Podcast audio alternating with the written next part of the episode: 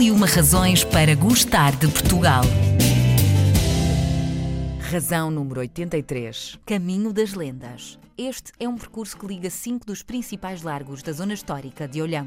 Cada um destes largos está associado a uma lenda deste município, por onde pode percorrer 300 metros de caminho e conhecer em primeira mão estas figuras. Desde o menino dos olhos grandes à mais conhecida lenda da Moira Encantada. Atrevemos-nos hoje a percorrer estes mitos da sabedoria popular com a vereadora da Câmara Municipal de Olhão, Maria Gracinda Rendeiro. O caminho das lendas é de facto uma das razões para gostarmos de Portugal? Sem dúvida nenhuma.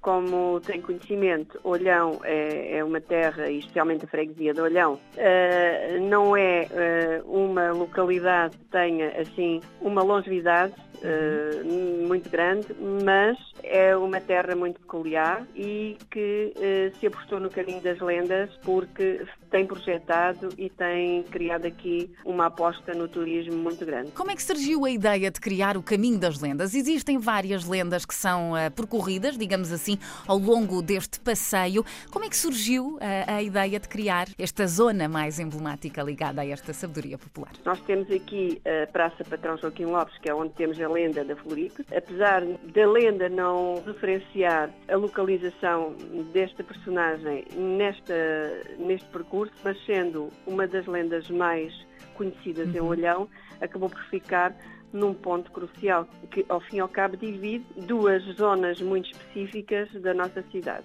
que é, uh, hoje chamam bairro, mas, uh, portanto, quem é daqui conhece mais por Banda da Barreta e Banda do Levante. O que é que nós podemos então descobrir ao longo deste percurso? Este percurso está dividido por várias partes, verdade? Sim, por várias fases. Tem um percurso que vai, uh, portanto, começa com a lenda de Marim, no, na Banda da Barreta, depois tem o Menino dos Olhos grandes também e faz o percurso até ao Largo Patrão Joaquim Lopes, onde se encontra uh, a estátua da lenda da Floripa. Ao longo de, deste percurso, que depois continua da Praça Patrão Joaquim Lopes para a Banda do Levante, temos a lenda de Marim, no uhum. Largo da Fábrica Velha, a lenda da Moura Floripes, na Praça Patrão Joaquim Lopes, como já referi, uhum. a lenda do Moura Encantado, no Largo do Gaibel, a lenda do Menino dos Olhos Grandes, no Largo do Carolas e a lenda do Arraú, no Largo João da Carma. O percurso são várias lendas que, ao longo do, do percurso, desde o, o, da banda do, do Levante até à banda da Barreta, uhum. vai referenciando uh, aquilo que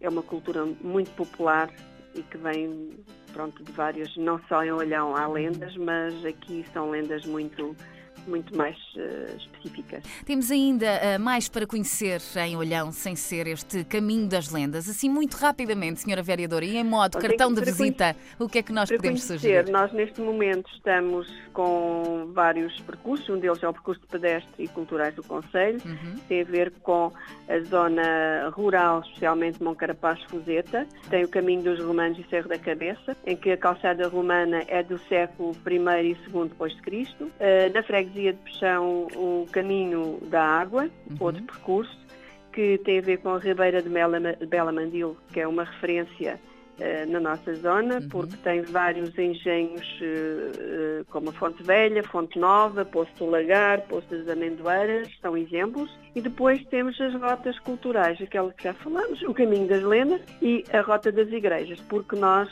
no Conselho temos igrejas bem bonitas, a da Freguesia de Olhão, que é de 1715, a sua inauguração. Temos que é a Igreja da Nossa Senhora do Rosário, temos a Capela Nossa Senhora eh, Senhor dos Aflitos e a Igreja Nossa Senhora da Soldado. Em Moncarapaz Fuseta temos a Igreja Matriz de Moncarapaz, uhum. que é uma das mais antigas, a Igreja da Misericórdia, a Capela, a Capela do Santo Cristo, que uhum. Segundo as pessoas mais idosas da freguesia de Moncarapaz dizem que eh, foi aqui que se iniciou a festa do Santo Cristo e temos lá uma imagem de Santo Cristo, é uma capela muito bonita, a Ermida de São Sebastião e a Ermida de São Miguel. Em Quelos também temos a Igreja Matriz, dedicada a São Sebastião, e em Peixão a Igreja também Matriz de São Bartolomeu. Portanto, temos aqui um eco de igrejas que nos vai ter uma rota muito rica e, e estamos a apostar também nisso. Muito bem. Esta rota uh, específica das igrejas, é a rota das igrejas e capelas, se não estou em erro, esta, sim, sim. É, esta rota muito específica, portanto, uh, existe logo um determinado ponto do partido e passamos por todas elas, ou é por fases também, como esta das? Uh, pode ser por fases ou podem percorrer todas de seguida, mas uhum. como há, há, uma distância entre a freguesia de Moncarapaz, a freguesia de Olhão, a freguesia uhum. de Fezeta, a distância é, é, não é grande, mas é relativa para se poder fazer este percurso a pé. Muito bem, então, portanto dá para os amantes da natureza, não é? Senhora Vereadora, para terminarmos, gostava de lhe lançar aqui um pequeno desafio, que complete a seguinte frase: O caminho das lendas é um dos percursos mais bonitos que eu já vi até agora, basta dizer que está na nossa freguesia, no nosso conselho, e eh, de acordo com isso, mesmo a palavra lendas, que nos levam a um mundo diferente daquele que é o real. As lendas mais incríveis fazem também parte do nosso imaginário popular.